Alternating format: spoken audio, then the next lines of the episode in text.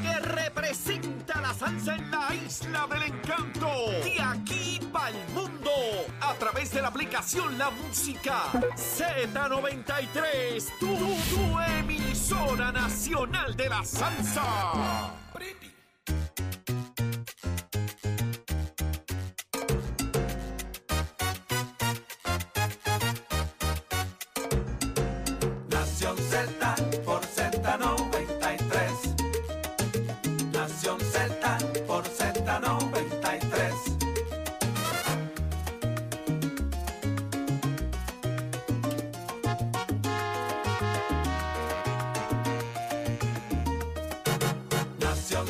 Z por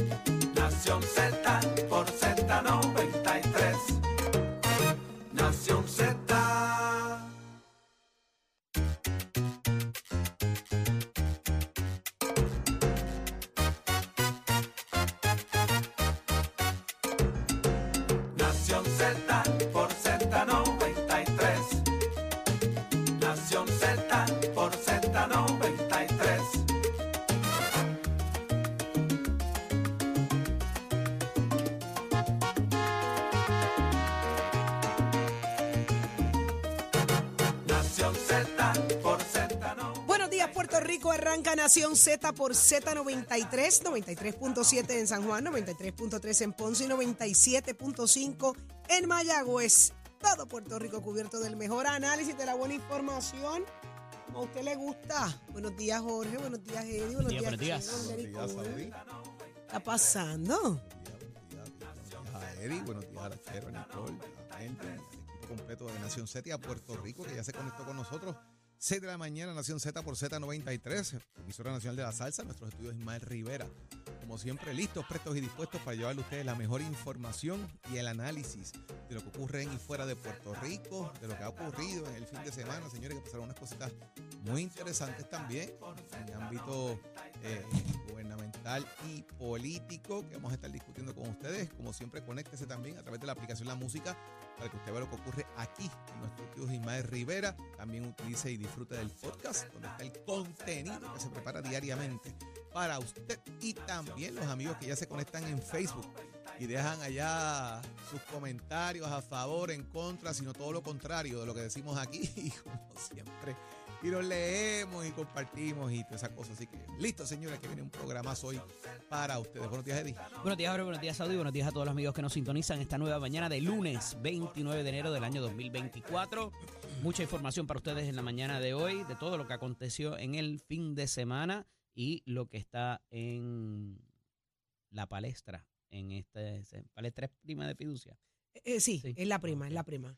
en esta Coyunta, nueva coyunta. mañana. Coyunta, sí. No se acaba de acabar eh, enero. Mucha gente dice que ya vamos como el día 70 de enero.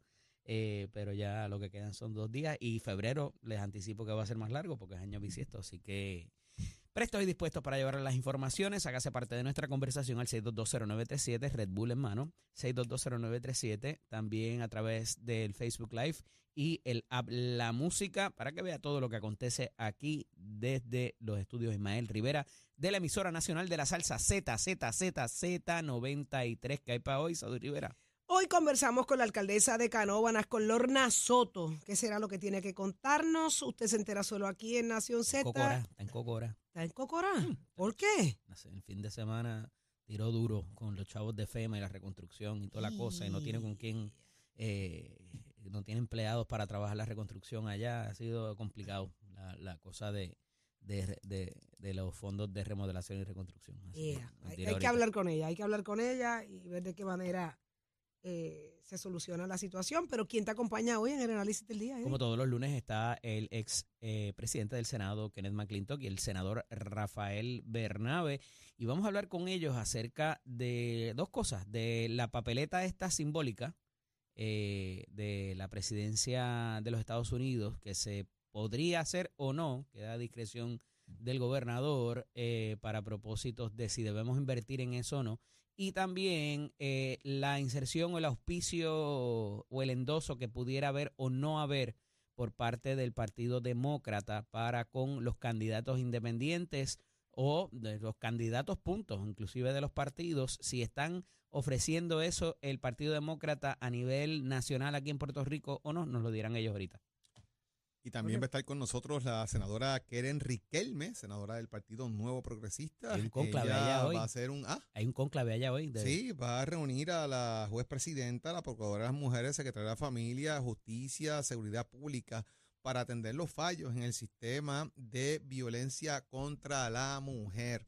Eh, y me parece que es interesante que estos elementos se den, que se puedan reunir, puedan dialogar, pero también hay que buscar factores que existen externos que se estén dando, que deben ser evaluados para poderlos atender en el camino y subsanar la problemática eh, que tenemos e irla mejorando para evitar todas estas situaciones que se están dando sobre violencia de género y la manera en que se están atendiendo en todas las facetas estas situaciones. Hablando de Victoria, de, de Victoria, eh, de, el asunto de, de género, de la violencia de género.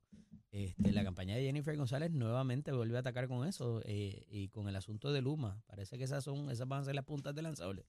Pues por lo que yo veo, eh, ella tuvo una, este fin de semana. Es una buena idea eso para ella. bien interesante porque ¿Qué pasó? hubo un sacan culum non pillare. ¿Qué es eso? eh, de la comisionada residente se reunió con Juan Saca eh, y tuvo una reunión donde ella ha dicho de alguna me- manera que cree que Luma ha mejorado su desempeño. Pero obviamente ella mantiene un balance bien interesante porque no deja de hacer la crítica a la fiscalización. Ellos han mejorado su desempeño porque estamos en una temporada baja. La cosa es que la gente no está consumiendo mucha energía porque pues hace frío, no prenden los aires, esto, pero deja que llegue el verano para que tú veas que empiecen los apagones de nuevo, deja que la cosa arranque, que tú verás que el consumo aumenta y van a abrir las cosas de nuevo a pasar. Es más o menos por ahí fue la línea de la comisionada, eh, dejando antes saber eso, y de que de alguna manera hay un problema serio, ¿verdad? De que hay unos esfuerzos para, para reconstruir, modernizar los sistemas eléctricos, que hay un progreso del dinero que ella ha conseguido y otros elementos adicionales, porque ya no deja de agenciarse, ¿verdad? Ese tema de lo que haya logrado en Washington, pero hace dos señalamientos. Número uno, voy a fiscalizar el contrato, porque esto es lo que tiene una falta de fiscalización y de cumplimiento. Y número dos, no todo pueden ser placas solares. Aquí está todo el mundo repartiendo placas solares y no necesariamente eso va a resolver el problema de generación de energía, eh, dice la comisionada residente, eh, luego de haber tenido una serie de, de verdad de conversaciones eh, que se dio. Y de paso, ella dice eh, que aunque debe revisarse el contrato y que de ser necesario cancelarlo, la posibilidad de que el incumbente Pedro Pierluisi no ha logrado mucho, pues obviamente pues, es un absurdo del gobernador que no ha logrado fiscalizar el contrato, que no ha logrado establecer los puntos importantes de ese contrato y que es un contrato leonino, ese contrato de Luma, porque carece de las herramientas necesarias para poder fiscalizarlo y si hay incumplimiento, ¿cómo cancelarlo, Eddie? Así que le soltó esa la comisionada por el lado ahí a- al gobernador en cuanto al tema de la energía, que ha sido su portaestandarte desde inicios de esto hace meses atrás. Mira, en efecto, ella tiene razón en ese asunto de que las placas solares no necesariamente son eh, la mejor alternativa y he sido enfático en cuanto a eso, porque mientras más gente se siga saliendo del grid, nos chavamos los demás que nos quedamos. Eh, y pues usted puede pensar que la salvación es individual, pero recuerde que usted nunca se desconecta de la Autoridad de Energía Eléctrica o de Luma o de como usted lo quiera poner, del sistema eléctrico que nos cobija a todos, usted siempre va a tener algún tipo de responsabilidad y de conexión. Dicho esto, el asunto, los dos asuntos puntuales, y, a- y ahora hablando de política, de la campaña de Jennifer González han sido el asunto del sistema eléctrico y el asunto de eh, la violencia de género eh, o, o la violencia punto, ¿verdad? Eh, esto se mide y evidentemente esa campaña ha determinado que estas van a ser las puntas de lanza con las cuales va a incidir contra el gobernador Pierluisi. Eso hay que tener cuidado porque particularmente el asunto de violencia de género, que ya ha sido eh, muy enfática en estos últimos días, eh, pues hay unos señalamientos de una persona que participa en su campaña que en un momento dado eh, se le tuvo unas acusaciones que después se retiraron y como que se quedaron en nada, pero eso quedó por ahí. Y nos vuelve a recordar el asunto inclusive que pasó en el Partido Independentista, de cómo trataron a un hostigador y trataron de barrer el asunto debajo de la alfombra un sábado en una conferencia de prensa, se la tiraron al, al, al, pobre Juan Dalmau. Eh, para que resolviera eso cuando él ni tan siquiera había participado en la investigación, pero bueno, para, esta, para eso están los líderes. No obstante, es el mismo asunto, o sea, cómo tú criticas algo cuando tienes una figura dentro de tu partido, dentro de tu campaña, que se le ha señalado por eso. Sea cierto o no, yo no lo estoy dando por, por, bueno, pero ese es el señalamiento. Entonces, hay que tener mucho cuidado porque te vas a traer la atención de cómo tú manejaste ese asunto dentro de tus eh, filas, ¿verdad? Para propósitos de un asunto tan serio que tú estás denunciando que no se ha hecho mucho o que se pudiera hacer más. La realidad es que esto va a requerir legislación nueva, va a requerir tecnología nueva, va a requerir unos fondos también eh, para poderlo resolver y que haya confianza en la ciudadanía para estos propósitos de lo que es la violencia de género, que lo seguimos viendo y que eh, lamentablemente no somos los, únicos. En el fin de semana hubo un caso en la ciudad de Los Ángeles, en California, bastante parecido al de eh, eh Lynette, la muchacha de Yauco, donde también asesinan a dos miembros de, de una familia, además de la persona, la expareja de esta persona, y culmina en un suicidio. Eh, y pues eh, ciertamente es un problema a nivel mundial, eh, la salud mental y todo lo demás. Pero volviendo a Puerto Rico y al asunto que compete para con Jennifer González y la primaria del Partido Nuevo Progresista, ella se mueve este fin de semana o en, esta, en a finales de semana estuvo en el residencial Luis Lloren Torres eh, sabiendo que es un bastión importante del Partido Nuevo Progresista y que hay que darle cariño para esos propósitos. Y fue a la barbería y se sentó y tomó café, rezaron por ella, eh, todo lo que encumbra, ¿verdad?, hacer campaña allí dentro. Eh, tuve oportunidad de participar en una campaña a la alcaldía en un momento dado, acá cuando fue el amigo Ferdinand Pérez, y, y hacer campaña en San Juan es bien eh, es bien retante, es, es complejo eh, y particularmente en estos, eh, en estos sitios donde ya hay todo un andamiaje que se complementa, pues ahí vemos cómo vaya a ser ese battleground, particularmente para el Partido Nuevo Progresista, cómo se va a manejar ese asunto.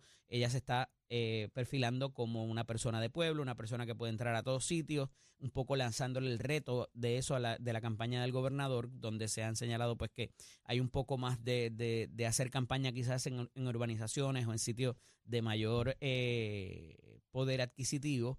Eh, y un poco ese hacer ese ¿verdad? hacer esa determinación, ese eh, eh, te, te, pongo como, como el candidato elitista versus yo que puedo meterme en las barriadas y los residenciales. Así que es interesante para esos propósitos de cómo se vaya a contrarrestar inclusive esta, esta estrategia de la